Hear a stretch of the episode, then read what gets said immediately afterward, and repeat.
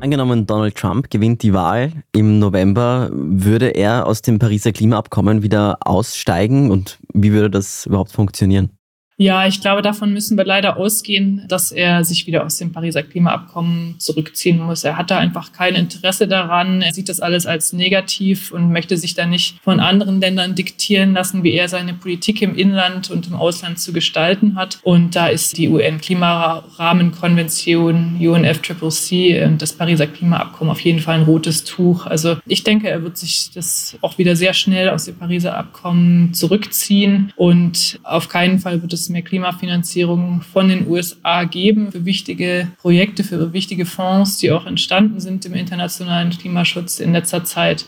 Also da werden wir sehr wenig Aktivität erwarten können unter Trump. Würde das Klimaabkommen auch ohne die USA funktionieren?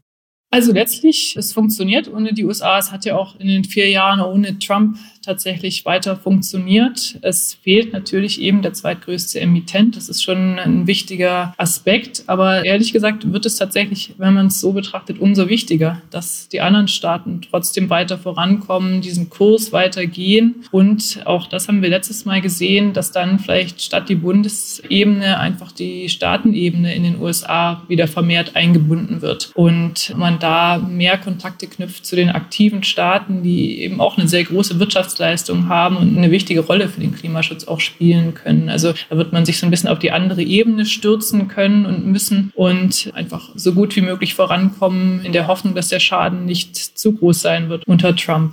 Und wenn Joe Biden als Präsident bestätigt wird, was würde sich dann klimapolitisch ändern? Also würde der Inflation Reduction Act einfach so weiterlaufen oder kann man sich dann auch zusätzliche Klimagesetze erwarten?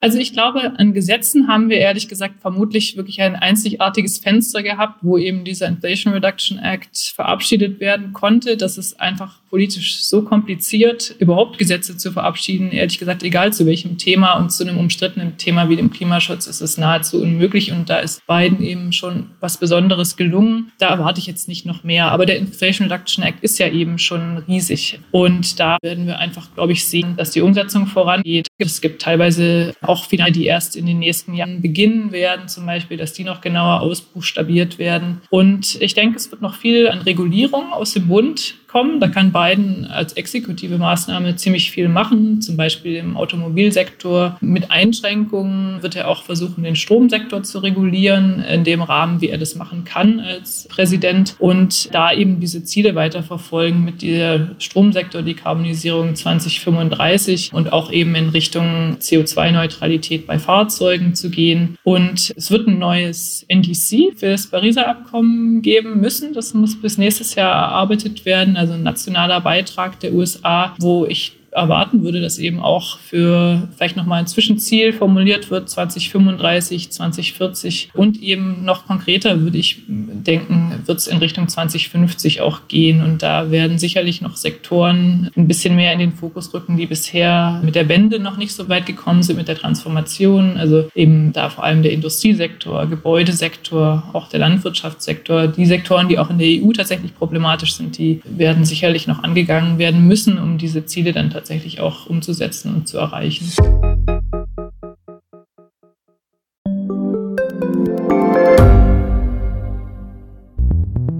Wie können wir die Erderhitzung stoppen? Wie verändert künstliche Intelligenz unser Leben? Und wann wird nachhaltiges Reisen endlich einfacher? Um diese und viele weitere Themen geht es im Podcast Edition Zukunft und Edition Zukunft Klimafragen. Bin Alicia Prager. Und ich bin Julia Beirer. Wir sprechen über Lösungen für das Leben und die Welt von morgen. Jeden Freitag gibt es eine neue Folge, überall, wo es Podcasts gibt.